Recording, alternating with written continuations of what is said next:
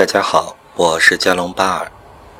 这次的解梦节目是一个大学生的梦，梦境是这样的：刚刚做了个梦，我在一趟不能自己下车的列车上，它高速行驶着，我带着焦虑，周围只有我认识的两个亲人，他们诉说着朋友女儿选了一个专业，可怕的是那个专业居然是我最想选。却没选到的，然后我变得越来越焦虑，然后是悲伤，最后到愤怒，迫切希望列车停止，然后快点从列车上下来。梦境的叙述就结束了。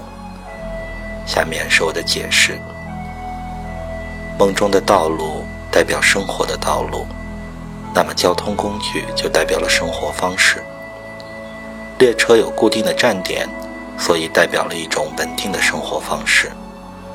不能自己下车的列车，最后你想列车停止，可能代表你目前的生活方式看似稳定，但是不是你自己选的，你不喜欢这种生活方式，但是你停不下来，所以你焦虑、悲伤、愤怒，想脱离这种生活方式。如果你是个学生。梦中叙述朋友女儿选了专业的那个朋友女儿，可能就代表你自己。你选了自己不喜欢的专业，这种专业可能就业稳定，但是你不喜欢。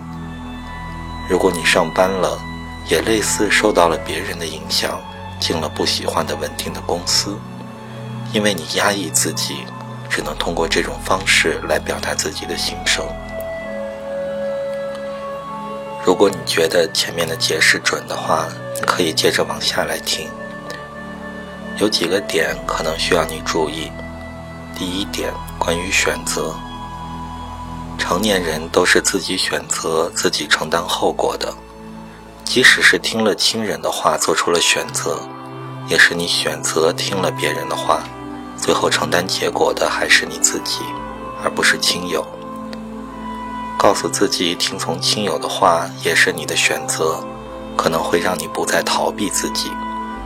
未来学会从小事开始，自己做出选择，并且承担后果，这样就好了。第二点，关于焦虑。焦虑有两种：焦虑和别人的关系过近，或者和别人的关系过远。比如听了亲友的话。你既会因为亲友强加自己的意见给你，和你的距离过近，让你没有个人空间而焦虑；也会因为担心如果不听亲友的话，得不到他们的爱，和你距离过远的孤独感而焦虑。所以你可能要学会和亲友保持不近也不远的距离。第三点，关于悲伤，纯净的悲伤是有治愈的力量的。如果你觉得委屈，就自己多哭一哭，不能憋着，哭完你会觉得好很多。第四点，关于你的愤怒，愤怒是保护你的个人空间不被别人侵犯的情绪，你要学会温和而坚定地表达自己的愤怒。第五点，关于挫折伤，和情商一样，人也是有挫折伤的。一个人的挫折伤是否高，取决于他在遇到挫折时候是不是能把原因归到自己身上去加以改进。另外，能不能不把挫折扩大化？